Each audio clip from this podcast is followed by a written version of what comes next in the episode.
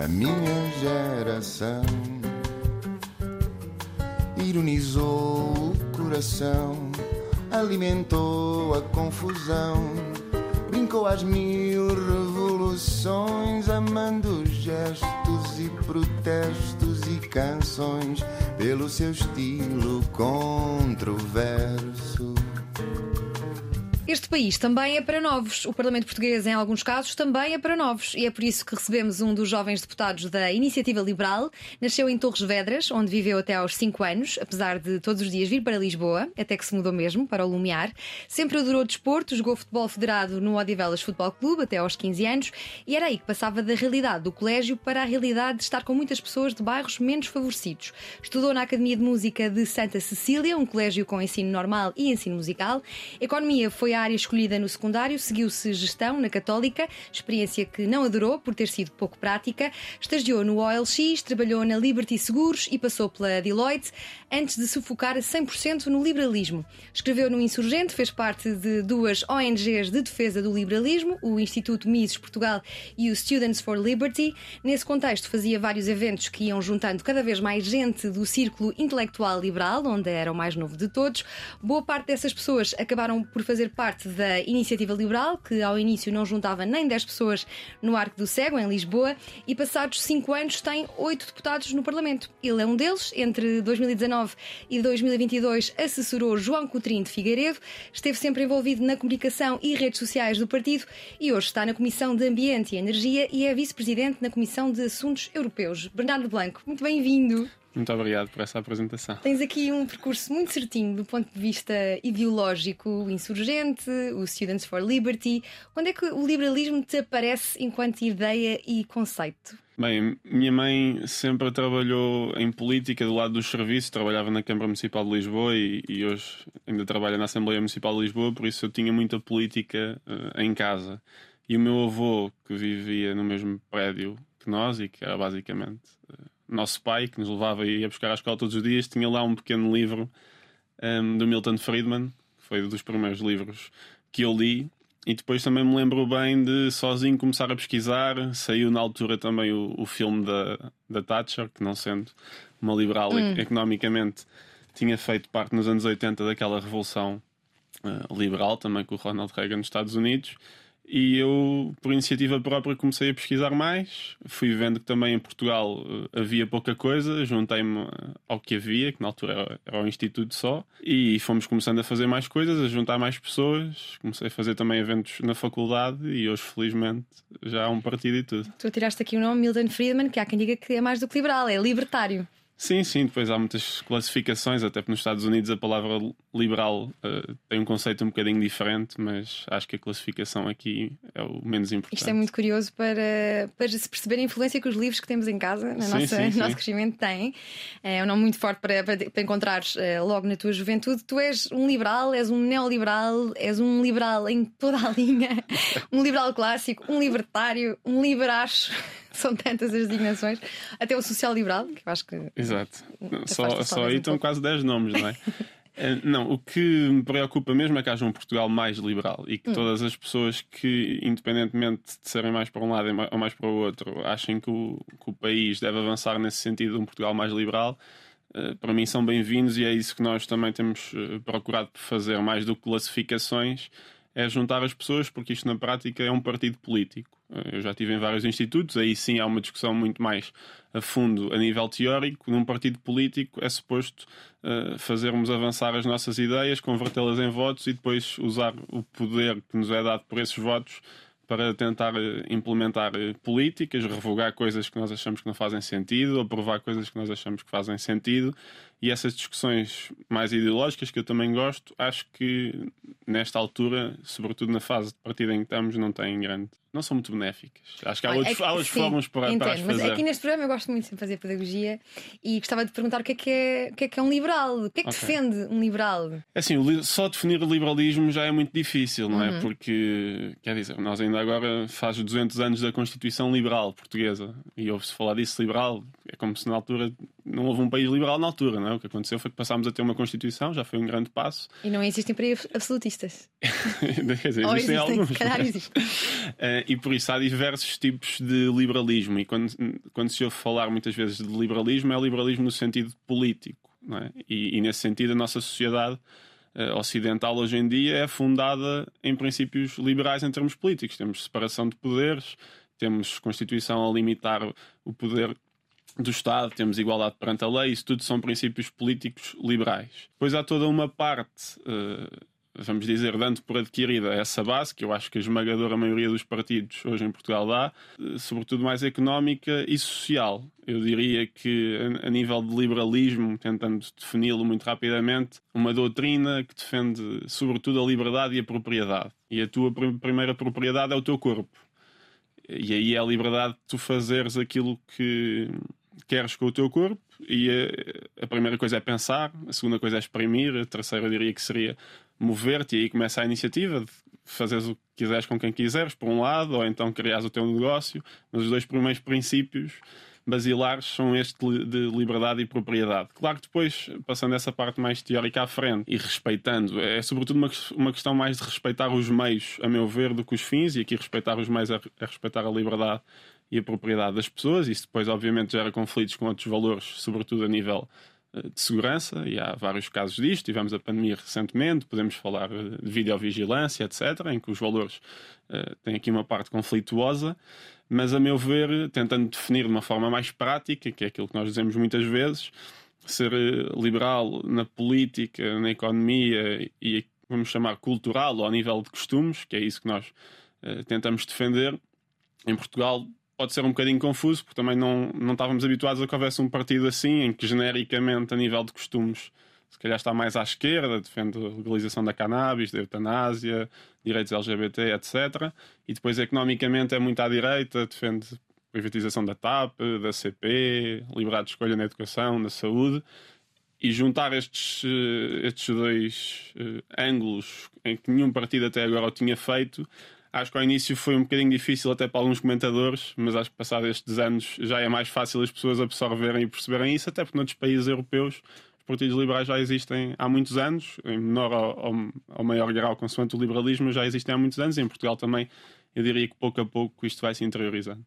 Tu afastavas aqui a importância desta discussão ideológica, mas na vossa última convenção nacional houve uma discussão à volta da, da ideologia dos sim, conservadores sim, sim. e dos liberais eu não, em toda Eu não a afasto, eu até gosto muito dela. O que eu digo é que Portugal, infelizmente, se o seu problema fosse uh, qual é o tipo de liberalismo, eu estava muito contente. Uh, o problema é exatamente o oposto. É que nós temos tido uh, o Partido Socialista em 20 anos dos últimos 27. Então, continuando aqui no campo da pedagogia e fazendo aqui uma IEL resumida para Totós, ou a Iniciativa Liberal for Dummies, certo. lá se poderia ser isto: mudar o sistema eleitoral Mudar o sistema eleitoral, liberdade de escolha na saúde, liberdade de escolha na educação, baixa de impostos e o Estado a libertar o setor empresarial.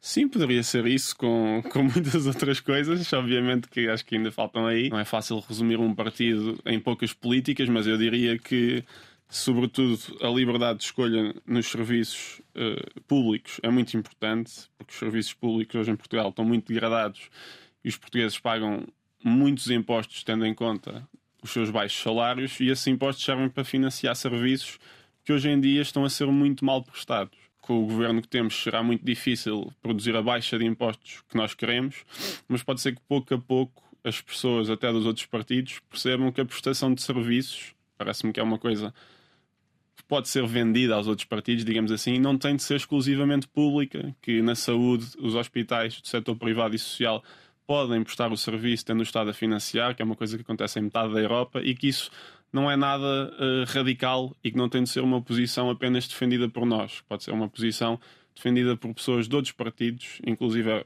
do Partido Socialista, como já aconteceu até no passado, em, nos anos 90, o Partido Socialista tinha um, um, grupo de trabalho para a saúde e que tinha um documento que a visão que propunha para a saúde é aquela que nós defendemos agora. Por exemplo, nunca foi aplicado, mas, mas era a visão que nós defendemos agora. E eu acho que, pelo menos ao nível da prestação de serviços, pode ser que os outros partidos comecem a absorver a ideia. Não estou a dizer que é a nossa principal bandeira, mas eu acho que é uma que pode chegar a mais gente há algumas medidas nossas que são um bocadinho mais uh, dogmáticas, vá, e que são mais difíceis de vender uh, às pessoas. Quais, quais é que achas que são as, as ideias mais difíceis de vender? Uma flat tax de IRS, por exemplo, é, uhum. é, mais difícil de vender. Uma taxa única de IRS, por exemplo, até porque. Para quem não percebe a flat tax, explica-nos. Bem, para quem não percebe a flat tax, hoje em dia nós temos nove escalões de IRS. Somos o país com mais escalões de IRS. O que nós estamos a propor é exatamente o oposto, é só passamos a, a só ter um, sendo que obviamente a nível de gradual, digamos assim, ou se tivéssemos três escalões já estava mais do que contente. A média europeia ronda os quase quatro escalões, é três e qualquer coisa. Nós estamos a propor é uma taxa única de 15% de IRS. Isto é, toda a gente paga a mesma taxa. Mas obviamente que essa taxa é um valor proporcional. Isto é, uma pessoa que ganha uh, eh, 15 mil euros está a pagar 15% desses 15 mil euros. Uma pessoa que ganha 2 mil euros, paga 15% desses 2 mil euros, por isso, obviamente, que a primeira pessoa paga muito mais. O que acontece também é que, como efetivamente hoje há muita gente que não paga IRS, o que nós propomos é que haja uma isenção. Por isso, eh, uma isenção até aos primeiros 750 euros, mais ou menos. Por isso, uma pessoa que ganha 1000 euros só vai pagar os 15% na diferença, nos 250. Ganha 1000, os primeiros 750 estão isentos, por isso paga 15%, 250, fazendo rápido, é 37,5 euros. Pronto. Não estamos a propor que seja 15% eh, diretos, é 15% desta, desta diferença. Obviamente que isto é uma ideia muito mais difícil uh, de vender. Eu, como, como estava a dizer, se tivéssemos 3 calões. moderada também. se tivéssemos 3 calões já estava muito mais do que satisfeito. Uh, já há poucos países na Europa que têm, uh, que têm taxas únicas, ainda os há. Eu ainda esta segunda-feira, a Comissão de Assuntos Europeus, por exemplo, tivemos na Roménia e a Roménia ainda tem uh, uma, uma taxa única e tem estado a crescer, por isso não me parece uh, quer dizer, que seja um problema que muitas vezes é dado depois até de perda de receita fiscal, mas quando se vê os países em que houve taxas únicas isso não tem acontecido. Mas até dou de barato, e é isso que nós já temos proposto uh, nos últimos orçamentos, já temos proposto sempre duas taxas e não, e não uma, porque efetivamente também há o, o argumento de alguma de haver alguma progressividade uh, no sentido em que há pessoas que efetivamente ganham muito mais do que outras e podia haver aqui duas taxas, duas taxas separadas. Um, mas obviamente que isto é, é, uma bandeira nossa, há de continuar a ser, mas o, a minha principal preocupação é, é, o nível de esforço fiscal que nós temos, que é dos mais altos da Europa. Nós temos salários muito baixos para os impostos que pagamos. Nós pagamos impostos de país rico, só que não temos os mesmos salários que eles. Aí é que está o grande problema. Esta Flatex é de facto uma das vossas propostas mais eh, controversas. Uh, funcionou num contexto muito específico na Irlanda. Achas mesmo que funcionaria? Cá, em Portugal? Seria preciso alguma transição e por isso é que eu estou aqui a falar, por exemplo, das duas taxas, porque efetivamente agora passamos de novos escalões para um escalão, poderia ter eh, algum impacto. Sendo que depois há também o impacto indireto, não é? Que o que nós estamos a fazer ao colocar mais dinheiro no bolso das pessoas, essas pessoas também não vão, a nível de receita do Estado, não vão ficar com este dinheiro todo debaixo da cama. Há uma parte desse dinheiro que efetivamente será investido, outra parte será para consumo e tudo aí também gera receita fiscal que depois volta aos cofres do Estado. A partir, quando consomes, pagas 23% de IVA, esse dinheiro também volta. E essas contas também nunca foram feitas. Quando se ataca esta proposta pela perda de receita fiscal, essas contas também nunca, nunca foram feitas. Uh, mas efetivamente o que me parece é que é bastante urgente baixar o IRS pode não ser uma taxa. Eu, como estava a dizer, se, for, se forem três no próximo governo, assino já, porque me parece que efetivamente estamos a pagar demasiados impostos para, para, o nível de vida que temos. A flat tax surpressou aqui na nossa conversa, mas tu há pouco falavas de, de, serviços públicos degradados e era para aí que eu gostava de ir. Quais é que são os serviços públicos mais degradados em Portugal? Bem, é, é difícil. Nós hoje estivemos numa, numa ação de manhã ali no Rio Tejo, às 8h40 o suprimido, barco suprimido, não havia barco, esperámos uh, até para a, própria, para a própria ação de, comunicação, por acaso foi interessante porque calhou mesmo um período em que não havia barco. Temos imensas urgências fechadas em hospitais pelo país inteiro. Semana passada tivemos em Vila Franca de Xira, toda a gente, inclusive dos outros partidos, os autarcas do PS, a dizerem que foi um erro completo acabar com a parceria pública ou privada do Hospital de Vila Franca de Xira, que o serviço agora está muito pior. Educação, pronto, quer dizer, basta abrir o telejornal que temos tido greves há meses e meses. A CP, em metade dos dias deste ano, esteve em greve, em metade. Eh, as pessoas chegam à estação e não há comboio e depois têm de pagar eh, Uber ou táxi ou carro e nem sequer vem o dinheiro do passe devolvido. Por isso eu diria que a pergunta é mais ao contrário: é qual é o serviço público que não está degradado? Isso é que é qual difícil é, Qual responder. é a solução? Privatizar? Não, depende, depende dos, dos setores. Como na saúde, como estava a dizer há bocado, nós não, não queremos privatizar o setor de, da saúde. Agora, este caso muito específico de, Vila Franca, de Louros no Beatriz Ângelo, de Braga, havia parcerias público-privadas e o governo socialista, simplesmente porque tinha a pressão da geringonça na altura, acabou com elas. Quando todos os relatórios, inclusive o Tribunal de Contas, diziam que estava a prestar melhores cuidados, tinha melhores indicadores e custava menos ao Estado, era mais barato. Por isso, o Estado pode financiar o serviço, mas o prestador simplesmente não tem de ser público. As pessoas podem escolher um hospital privado ou público, consoante lhes seja mais conveniente, e no caso destas pessoas, obviamente que é mais conveniente, dizer, a nível de proximidade, é o hospital que lhes dá mais jeito ir, e o Estado pode financiar sem ser o prestador de tudo, e é isto que acontece em metade da Europa. Por isso aqui não é uma questão de parceria, não é uma questão de privatização. Há outros setores, eu não tenho problema nenhum em dizer que seria privatizar. A TAP atua no mercado concorrencial e por isso, por mim, deveria ser uma empresa privatizada. Uh, há dezenas de competidores, uh, não é um caso em que só haja uma empresa e por isso aí devia ser privatizada e por isso depende dos setores em que estejamos tu a falar. Tu estás na Comissão de Inquérito, à TAP. Estou na Comissão de Como Inquérito é que isso está a correr?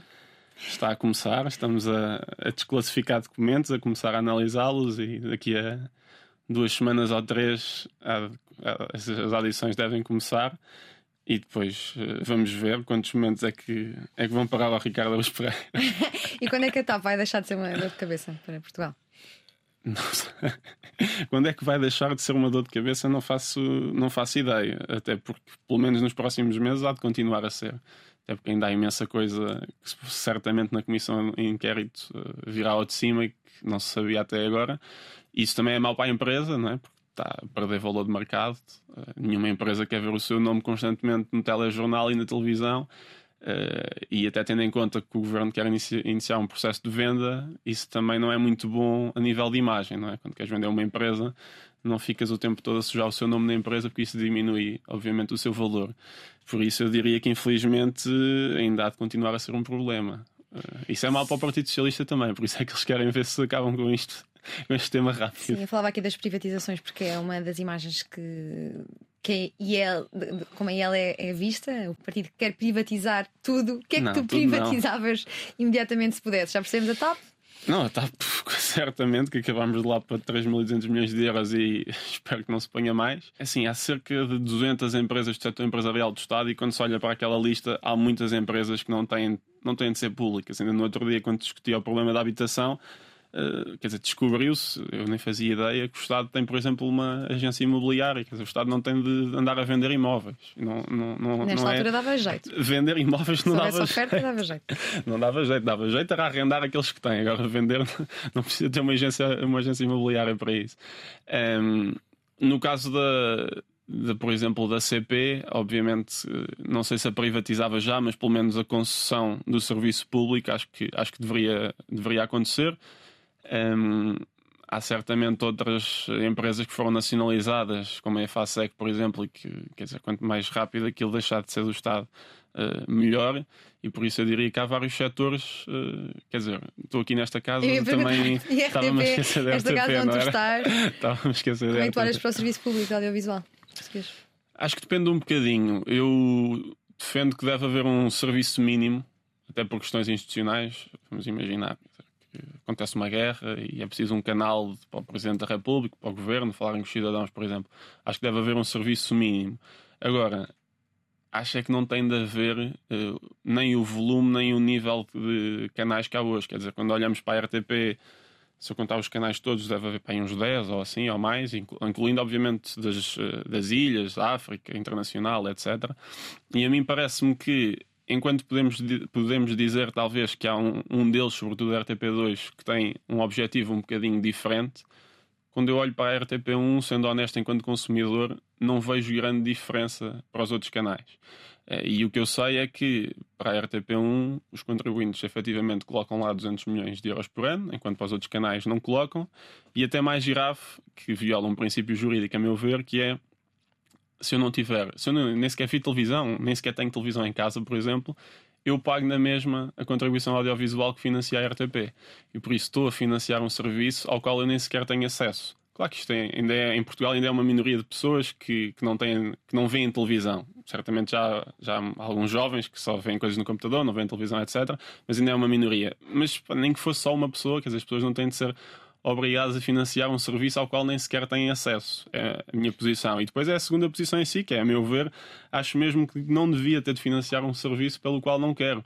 Eh, e depois podemos ir daí para quer dizer, posso argumentar todos os serviços que já existem, desde plataformas de streaming, desde internet, etc., onde já são disponibilizados quase de forma gratuita, eh, em muitos casos, em troca de anúncios até noutros, um, ehm, vários conteúdos que eu posso argumentar que se calhar são conteúdos eh, igualmente bons, uh, ao que passam de alguns destes canais sem eu ter de os financiar. Então tu defendes, no fundo, quase o fim do serviço público, porque falaste num contexto de guerra, que é uma coisa que, se tudo correr bem, não vai, vai acontecer por cá.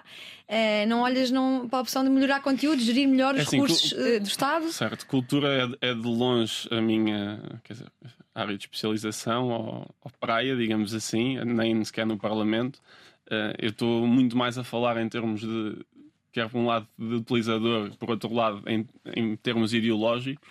Uh, a meu ver, deveria haver um serviço mínimo, tudo o resto, não acho que eu tenha de financiar um serviço que não quero financiar.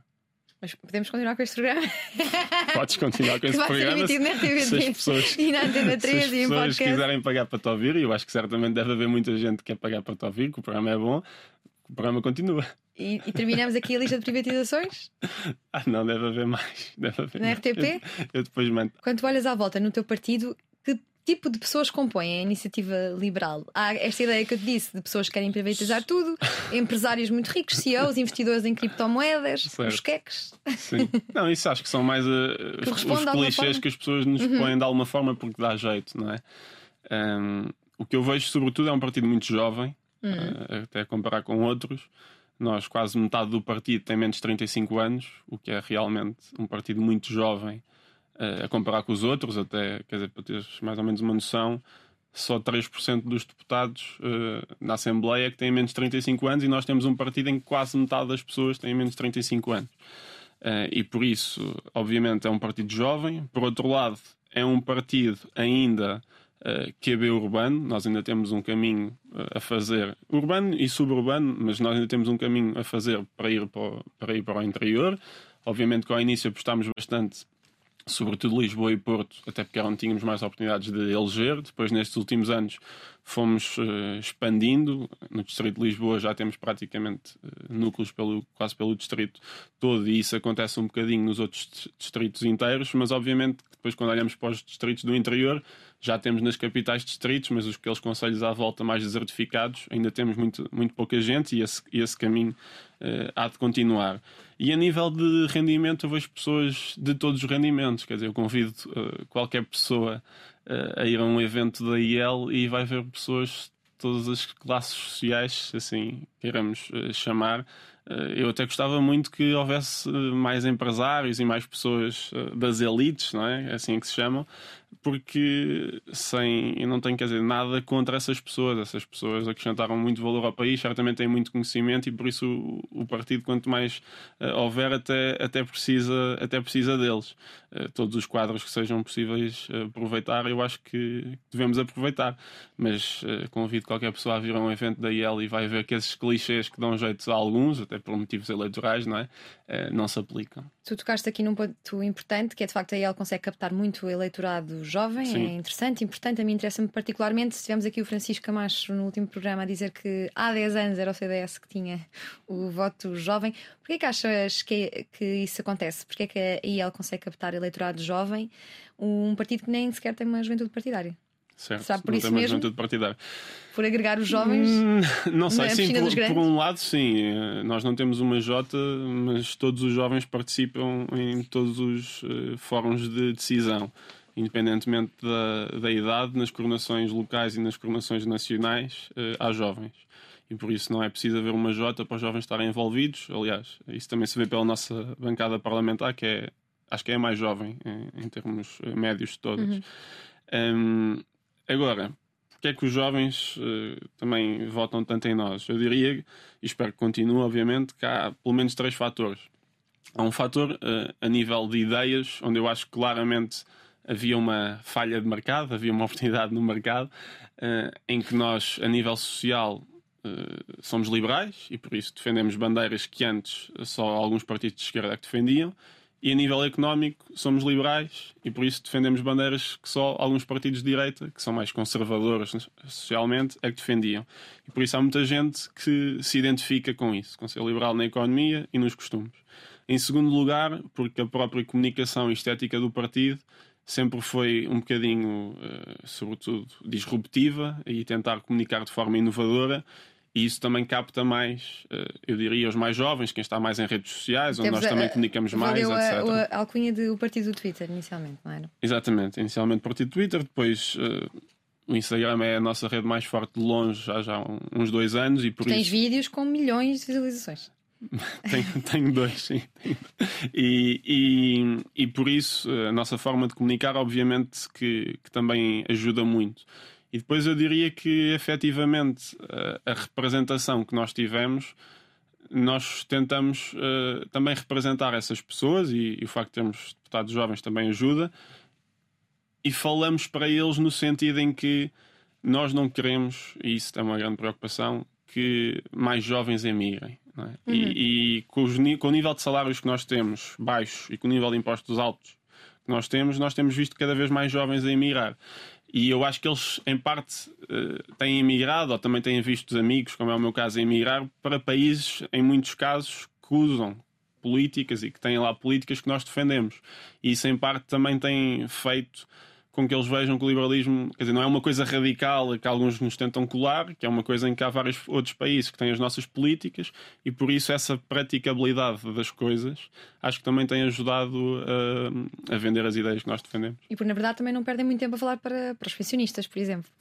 Não, Como dizer, o nós... PS e o PSD fazem. Uh, o país está bastante envelhecido. Por isso eu diria que qualquer pessoa queira ter uma maioria, qualquer partido queira ter uma maioria, tem de falar para a população uh, mais, mais idosa. Eh, nós sabemos eh, que o projeto que estamos a, montar não é uma coisa de curto prazo, é uma coisa de longo prazo. E por isso há muito menos jovens no país do que pessoas mais velhas. E por isso, de curto prazo, isto é capaz de não fazer muito sentido. Estamos a perder eh, imensas pessoas que talvez pudessem votar em nós.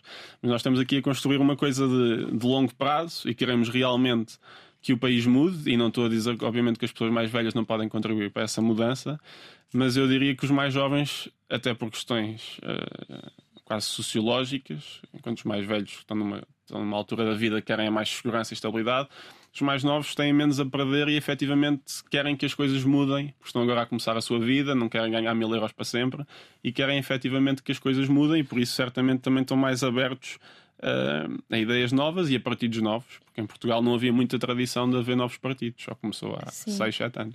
Mas quais é que achas que são as bandeiras que a Iniciativa Liberal levanta que apela aos jovens, ainda dentro desta dicotomia dos costumes e da economia? Uh, há quem diga que ele é mais, um, é mais um liberalismo económico do que um liberalismo uh, social, mas também se verifica um fenómeno interessante que é há muitos jovens indecisos entre o livre e a Iniciativa Liberal. Eu acho que isso é uma pequena bolha em alguns bairros Já entrevistei vários jovens que, na altura das legislativas, certo, que certo. não sabiam se iam estar no livro ou nem ele, que é uma coisa muito interessante. Mas, mas agora, sendo um bocadinho factual, eh, nas últimas eleições a IEL teve 5% e o livro teve tipo 1%. Né? Por isso estamos a falar de, um, de, uma pequeníssima margem no país, no país inteiro, mas, mas eu percebo isso. E, e só dizer uma coisa em relação à iniciativa liberal poder, poder assumir mais o liberalismo económico e social. Bem, o que acontece é que também já não há imensas uh, questões sociais onde Portugal não, não esteja já num estado avançado de, de liberalismo, ou, ou, ou, se quisermos ter outra palavra, porque efetivamente, uh, quer dizer, o casamento homossexual já foi uh, legalizado há muito tempo, uh, eutanásia foi há pouco tempo, está a acabar, nós tivemos a nossa proposta, votámos a favor das, das restantes. Eu diria que das, há, um, há uma parte cultural que falta e que não é legislativa, é cultural, mas a nível legislativo, destas bandeiras, normalmente a nível de costumes, uh, tirando a legalização da cannabis, Portugal já tem todas as outras. Uh, e por isso, uma coisa era se estivéssemos, o Carlos Guimarães Pinto até costuma usar muito esse exemplo, uma coisa era se estivéssemos na Arábia Saudita, onde claramente há um problema de, de liberdade social, que não, que não existe uma série de coisas, e aí a prioridade devia ser essa. Agora, em Portugal, onde todas essas matérias praticamente já há e bem igualdade perante a lei, tirando uma ou outra que ainda é preciso corrigir. O grande problema é sobretudo económico. É aí que falta mais liberalismo e por isso também é, é essa que tem sido a nossa prioridade em termos de, de discurso. A IEL tem-se juntado a marchas LGBT, juntar-se também ao 25, à manifestação, à, à, ao descer da avenida do, do 25 de Abril. Não há donos. Uh, isto é para provar ao eleitorado que estão juntos nessa questão dos costumes. Sim, descer, 25 de, descer a avenida no 25 de Abril é sempre muito giro. É, porque, apesar de ser um dia para celebrar a liberdade e a democracia, nós descemos a rua e há sempre eu vou dizer só dezenas, para ser simpático. Há sempre dezenas de pessoas a dizer pá, saiam daqui, o que é que estão aqui a fazer, e mais uma ou outra asneira que é melhor não pronunciar aqui. E por isso é sempre muito uh, giro porque exatamente o que nós queremos provar é isso: é que, quer dizer, aquela data, uh, sendo sinónimo do fim de uma ditadura e de um início de um processo para a democracia, um, quer dizer, não tem nenhum tipo de dono todos aqueles que, que querem que Portugal seja um país democrata e, e, livre devem celebrar essa data e o mesmo para, para outro tipo de manifestações que certamente alguns partidos de esquerda pensavam que só eles é que poderiam estar, mas que nós temos tentado desconstruir um bocadinho isso. Mas aí ele vai em contexto de celebração do 25 de Abril ou em contexto de manifestação? Ano passado parecia uma manifestação. Aí ele, vai, ele vai sempre em contexto de celebração. celebração. O que acontece é que Uh, por motivos uh, que já aconteceram noutros anos, uh, costuma ser difícil a ele participar no desfile em si que é organizado e por isso normalmente temos de Tem anticorpos temos, à entrada. temos de fazer uma espécie de manifestação separada que vai a seguir do desfile. Pode ser que agora este ano as coisas fiquem um bocadinho Olha, mais falta... normalizadas e já possamos ir no meio do estar, desfile. Não, é? não, vamos lá estar de certo. Certamente. A questão é se vamos no meio do desfile ou se temos de ir outra vez num separado. Olha, e falta cumprir-se abril ou não? Certamente tem muitas coisas. A, a questão é que o 25 de Abril é certamente o fim da ditadura, não é? E depois, para nós, há uma posição muito clara que. Vais-me falar do 25 de Novembro? Não, não é só do 25 de Novembro, é que Quer dizer, não passou a haver uma democracia no dia a seguir, nem uhum. era expectável que assim fosse, as coisas não mudam do dia para a noite. Só passou, só passou a haver uma democracia muitos anos depois. Uhum. Eu diria quase, quase sete anos depois, provavelmente. Eh, mas aquilo também faz parte do processo democrático normal. Aliás, a nossa revolução e aqueles anos até foi talvez muito mais pacífico que a maioria das revoluções, felizmente. Teve certamente muitos excessos, muitas coisas que nós condenamos, apropriações, nacionalizações, eh, ataques terroristas, etc. É, por exemplo. Um, mas é uma data que importa celebrar, mas também é preciso ter sempre a noção histórica que a democracia não começou no dia a seguir. Houve uma série de anos e de coisas que, foram, que aconteceram uh, que foram essenciais para que a democracia acontecesse, e aí os dois partidos mas fundamentais em Portugal. Poucas foram... coisas acontecem no dia a seguir. Tu ficas mais claro. feliz no 25 de Abril ou no 25 de Novembro? O 25 de novembro não tem celebração nacional, não é? Nós costumamos fazer um evento para celebrar, mas certamente não tem a mesma festa que o 25 de abril tem. Por isso, uh, provavelmente eu fico mais feliz no dia 25 de abril, porque há muito mais coisas a acontecer e nós participamos em muito mais coisas, mas no 25 de abril fico igualmente orgulhoso e a, e a data tem igual importância para mim. E como não há nenhuma, uh, nenhum evento nacional, nós organizamos o nosso. E qual é que vai ser o grito de guerra, as palavras que vão querer usar neste 25 de Abril que comemoramos a liberdade, a liberdade que é tão cara para a iniciativa liberal? Sim. É assim, nós temos. Uh, queres os mais provocadores ou queres os normais? Os provocadores e os outros. Podes começar? Os Não, os provocadores. Quando nós estamos lá no meio da rua, exatamente quando aparecem algumas pessoas a dizer para sairmos dali, nós costumamos cantar sempre o fascismo nunca mais, comunismo nunca mais, 25 de abril sempre, etc. E só o facto de, de naquela rua estarmos a equiparar o fascismo e o comunismo, há muitas pessoas que já se sentem uh, provocadas com isso. Isso tem sempre alguma piada de ver, porque Portugal realmente é um, é um caso à parte na Europa, também devido a algumas das suas circunstâncias sociais, mas eu ainda agora, por exemplo, estava a dar esse exemplo, estive na Roménia, onde os partidos fascistas e comunistas são os dois proibidos por lei.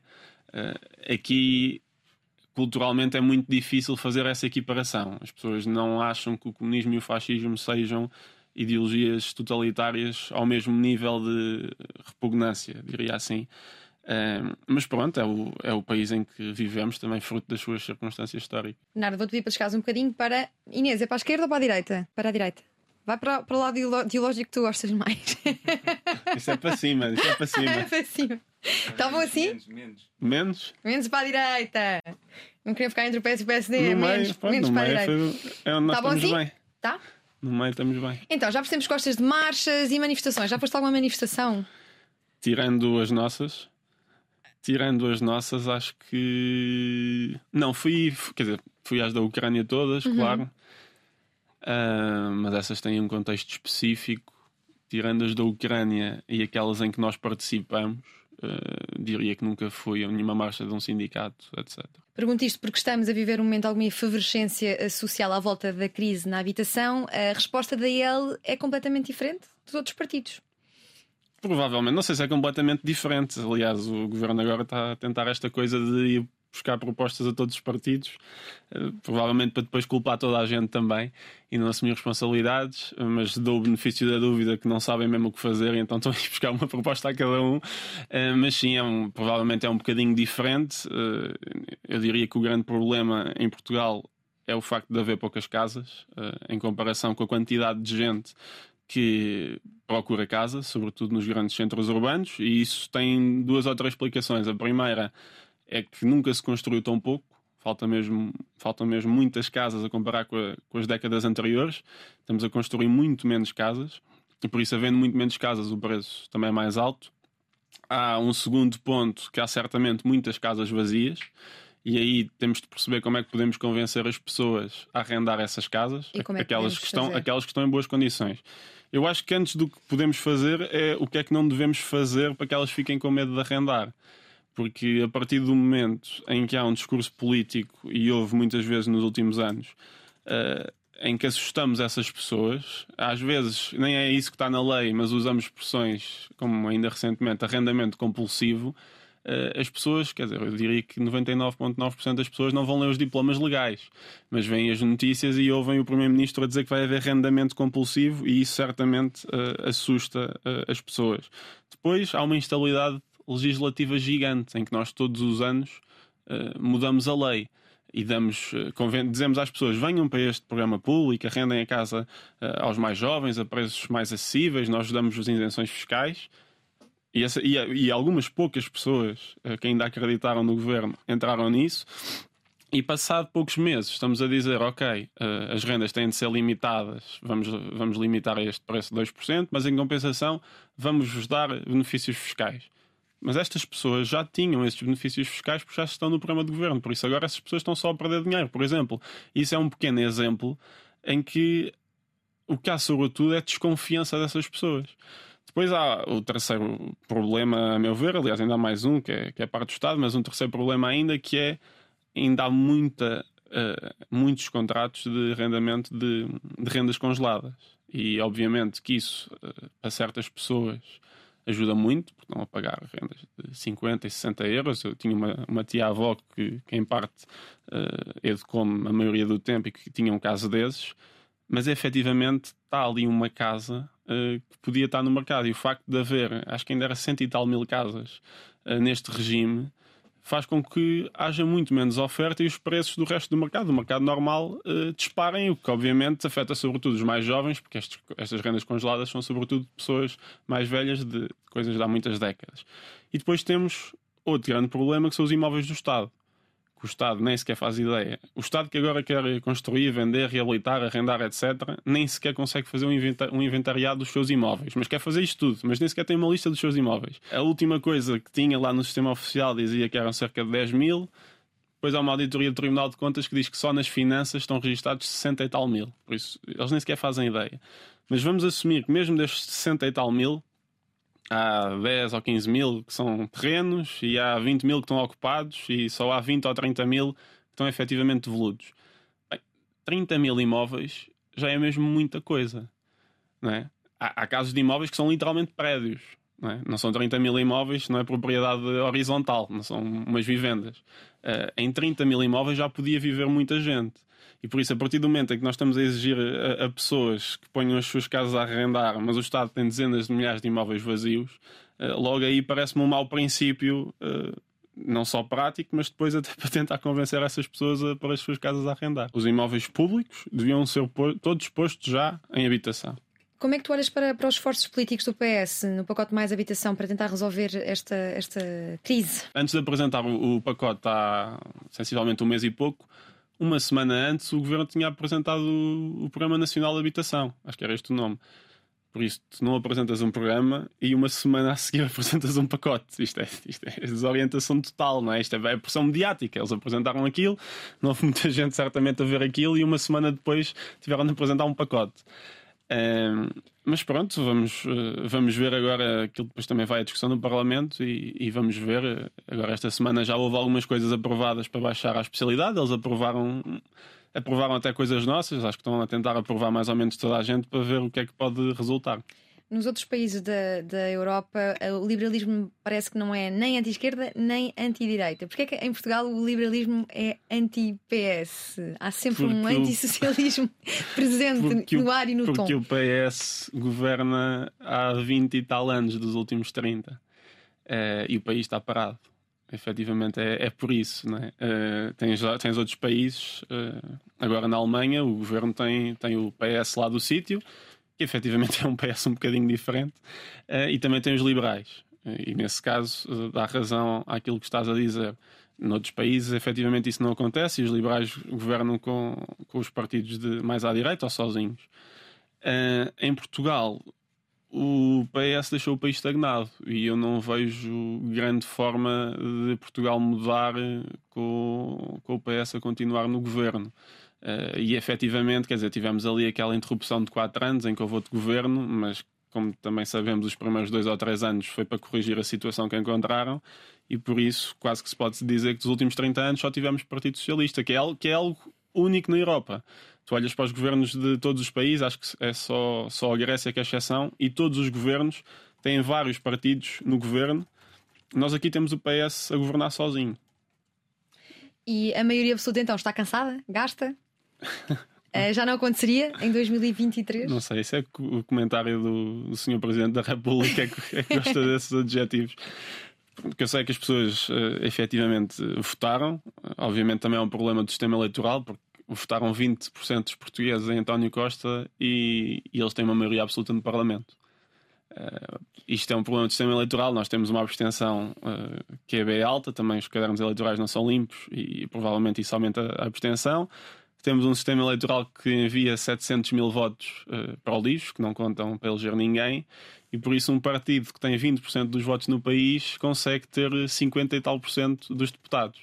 Uh, isso, obviamente, também causa uma destruição. Mas pronto, são as regras que temos atualmente e o governo conseguiu uma maioria absoluta, e por isso agora ou eles se zangam uns com os outros e se cansam e mandam o governo abaixo, ou vamos ter de continuar a escrutinar e a propor alternativas e mostrar aos portugueses que há uma alternativa até às próximas eleições. Então, mas porquê a vossa insistência eh, em ficar sentados entre o PS e o PSD quando são mais anti-PS do, do, que o próprio PSD? Não, isto não tem a ver com os vizinhos, não é? Uh, a questão é que em todos os parlamentos, isto é mais uma coisa até de ciência política, uh, mas em todos os parlamentos, os liberais estão entre os partidos do SND, que são os sociais-democratas europeus, e do PPE, que são os partidos populares de centro-direita.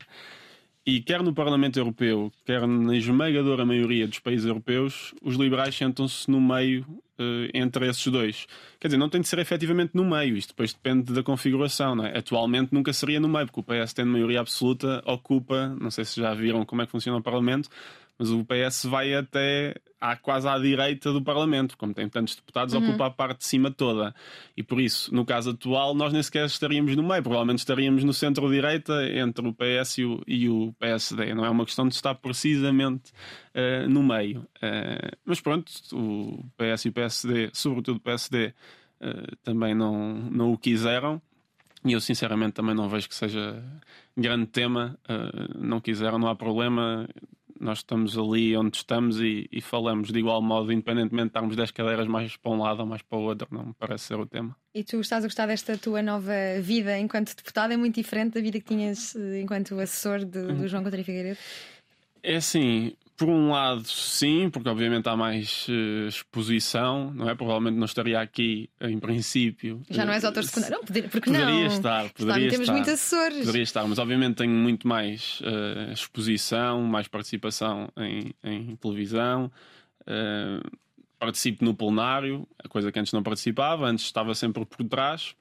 A nível de preparação, eu não acho que seja muito diferente. Nós também, como éramos uma equipa pequena, era o João Sim. mais quatro pessoas, nós já fazíamos essencialmente tudo. Agora já te sabes assessorar eh, a ti mesmo. Exato. A questão é que depois eh, só um de nós é que podia falar, que era o João. Sim. E por isso, a nível de preparação, não é muito diferente. Eh, A questão é mesmo, agora eu sou também a cara dessa transmissão de ideias e por isso há um bocadinho mais de, de responsabilidade. Mas eu acho que a integração também foi rápida, até porque eu já estava lá e por isso. Sim. E o que é que tu aprendeste com o João Contria de Figueiredo? Eu sei que inicialmente não, não, gramavas, não gramavas muito. O que é que mudou entretanto? Não, eu, eu- Quer dizer, o João em si eu só o conheci a sério quando ele já foi eleito. Porque na prática eu estive a fazer a campanha nacional e o João esteve essencialmente em Lisboa. Porque na altura o presidente era o Carlos e o Carlos é que andava aí pelo, pelo país. Eu também estava, sobretudo, a fazer parte mais de redes sociais, etc. E por isso eu, efetivamente, durante a campanha não conheci muito bem o João, que na altura, dizer, obviamente que era uma pessoa que tinha muitas possibilidades de entrar, mas era mais um cabeça de lista. O João ainda não era presidente. Um, e por isso, só quando ele depois foi eleito e também me convidou uh, para a equipa, é que eu o passei a conhecer melhor. O meu medo ao início era mais que ele não fosse liberal mesmo. e como o Carlos não ia entrar e só Deste íamos- livros, e só- deste- deste- Milton Friedman e e AEC só, íamos, ler. só íamos ter um deputado. uh, pá, eu não fazia ideia, porque eu não o conhecia. Depois passei a conhecer uh, e percebi, ok, este senhor é liberal, estamos bem. Uh, e aprendi imensa coisa, quer a nível profissional, quer a nível pessoal.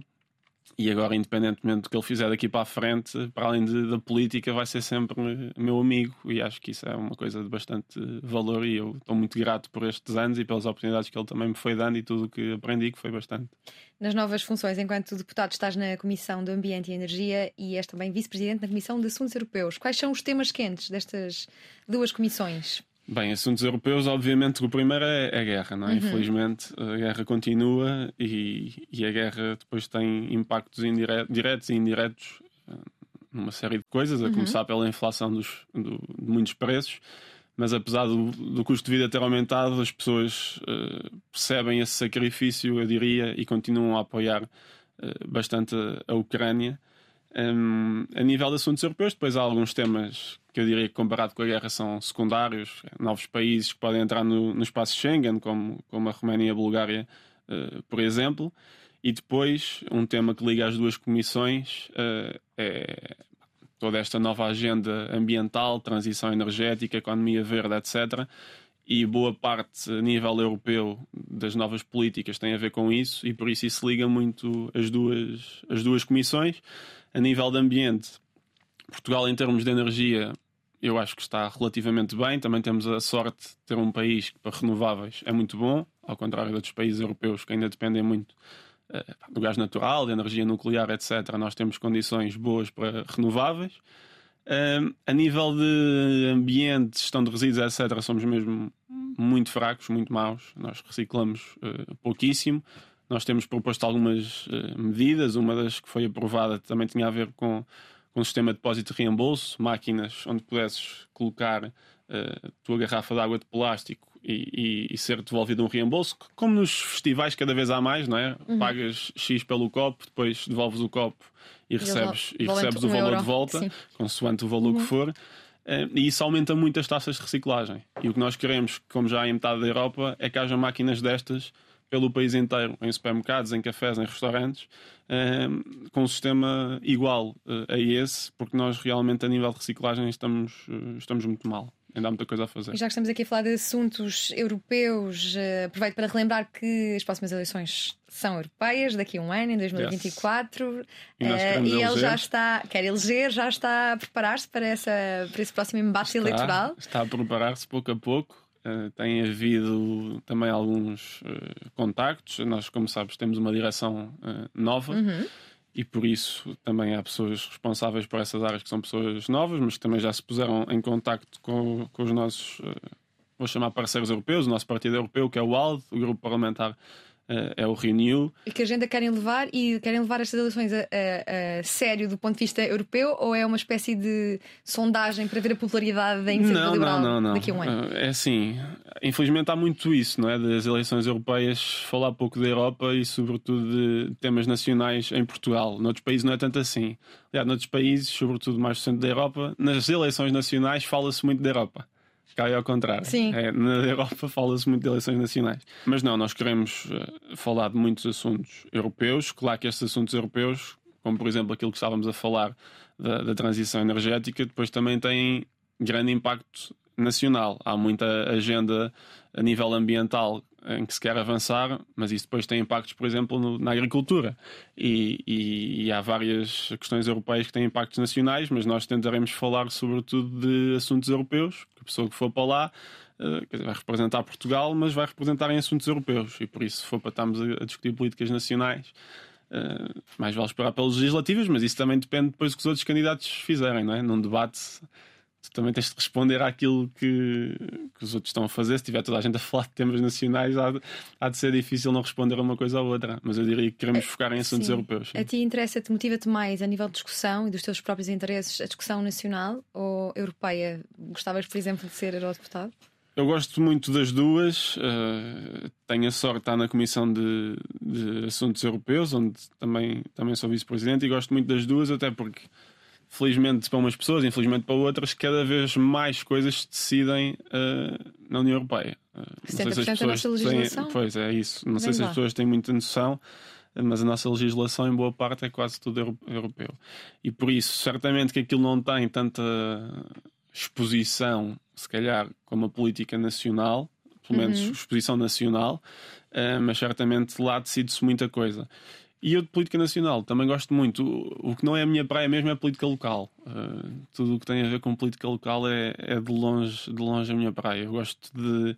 uh, não estou aqui a desconsiderar nada porque são coisas muito importantes, mas eu gosto de pensar mais geral e mais a nível de reformas estruturais do que propriamente os pequenos Mas- problemas. Mas quando falas na reforma do sistema eleitoral também eh, envolve autarquias ou não? Como é, qual Mas é a uma reforma que vocês. nacional, não é? Sim. É assim, a principal coisa, a meu ver, que deve ser feita e que penso que tem mais hipótese de ser aprovada é um círculo de compensação nacional. Porque o que hoje acontece é, vamos imaginar, no, no distrito de Beja, que elege muito poucos deputados, como se sabe. O primeiro partido tem 30%, o segundo também deve ter uns 30%, PS e PSD, e esses têm os deputados. Os outros 30% ou 40% das pessoas que votaram, aqueles votos não elegem ninguém e foram perdidos. E um círculo de compensação nacional é pegar nesses 30% a 40% de votos que não elegeram ninguém nesse distrito e somar em todos os distritos isso, porque isso acontece em quase todos os distritos, em, em todos os distritos, claro, o nível é que muda, somar esses votos todos e dizer, ok, esses votos vão para este bolo. E este bolo também tem X deputados. E agora fazemos em proporção. A IEL teve 5%, fica com 5% deste bolo, o PSD com X%, etc. De modo a que o voto destas pessoas sirva para eleger alguém. Claro que depois este número de deputados vai ter também de sair do bolo dos outros. E isso, essas E Portugal contas têm de ser está, feitas. está preparado para uma reforma desse género? Isto aqui é, é algo mais matemático, não se está a propor mudar sequer o desenho dos círculos eleitorais, que, que seria outra coisa que também seria possível mudar, eh, ou até uninominais, ou o próprio círculo. Nós fazemos eleições com base em distritos. Os distritos não se usam para praticamente nada sem ser eleições.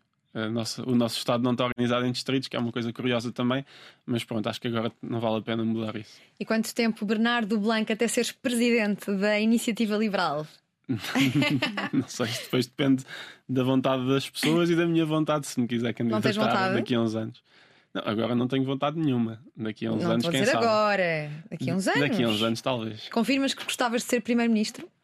Confirmo que gostava de mudar o país e para isso nós precisamos efetivamente de, de estar no poder para diminuir o poder que outros têm e devolver o poder às pessoas. Eh, Nós que aceitamos o jogo democrático, eventualmente teremos de estar no poder ou influenciar bastante quem está no poder. Ainda estamos, eh, eu diria, longe de estar nessa fase, mas estamos a fazer o caminho para lá. Eh, Como, diria, como eu disse há bocado, a Iniciativa Liberal é um projeto de longo prazo e por isso acho que não temos grandes pressas. Temos pressa em mudar o país, claro, mas não temos pressa em ocupar cargos, porque há outras formas de influenciar o poder. Com quem farias uma coligação para chegar ao poder e para mudar o país? É assim, no contexto atual, provavelmente o PSD era o único partido com quem nós nos poderíamos coligar. Não estou a ver mais partidos. Quer dizer, pode acontecer um caso ou, outro excepcional, mas não estou a ver. E tu gostavas mais de ver o Sporting a ganhar a Champions ou a Iniciativa Liberal a ganhar umas legislativas? Bem, a ganhar umas legislativas depois pode, pode não ser para o governo, não é? Isso já aconteceu e, e, e pode acontecer, mas se for entre a Iniciativa Liberal e para o governo ou o Sporting ganhar a Champions Uh, é bastante difícil, mas provavelmente a iniciativa liberal, no sentido em que precisamos mesmo de, de mudar o país, mas ia ficar um bocadinho desgostoso de, de, Sporting ganhar a Champions. Mas Sport... eu com o campeonato já me, já me contentava. Já te contentava. Até porque o último nem sequer deu para estar no estádio, por isso eu efetivamente. Eh, foi durante a pandemia, estávamos todos na rua. Qual... Porque o estádio não foi aberto, por isso, efetivamente, eu nem me recordo de celebrar um campeonato no estádio. Qual destes dois sonhos seria mais facilmente concretizável, Bernardo? Sporting campeão, provavelmente agora com o Ruben Amorim é mais fácil do que nós irmos, do que nós ganharmos umas eleições agora a curto prazo. Sportingista Ferranho continua a tentar jogar futebol pelo menos uma vez por semana. Fez Boa. natação desde pequeno para ajudar na asma, experimentou judo, aikido, polo aquático e nos últimos anos paddle, que vai jogando com amigos.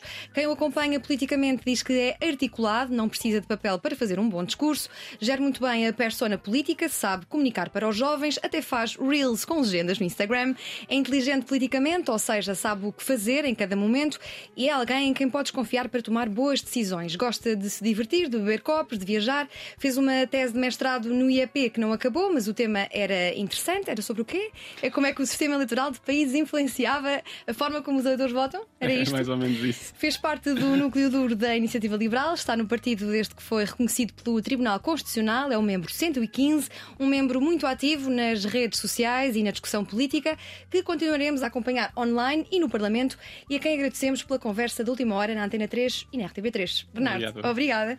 Olha, eu tinha aqui a vermelho que eu tinha de perguntar qual era a tua tese. Esqueci. Foi mais ou menos isso que tu disseste. Qual é que era, afinal? Esqueci era, de perguntar era isso. Duas grandes famílias de sistemas eleitorais, maioritários e proporcionais. Maioritários é o primeiro, ganha tudo. Sim. É o que acontece no UK.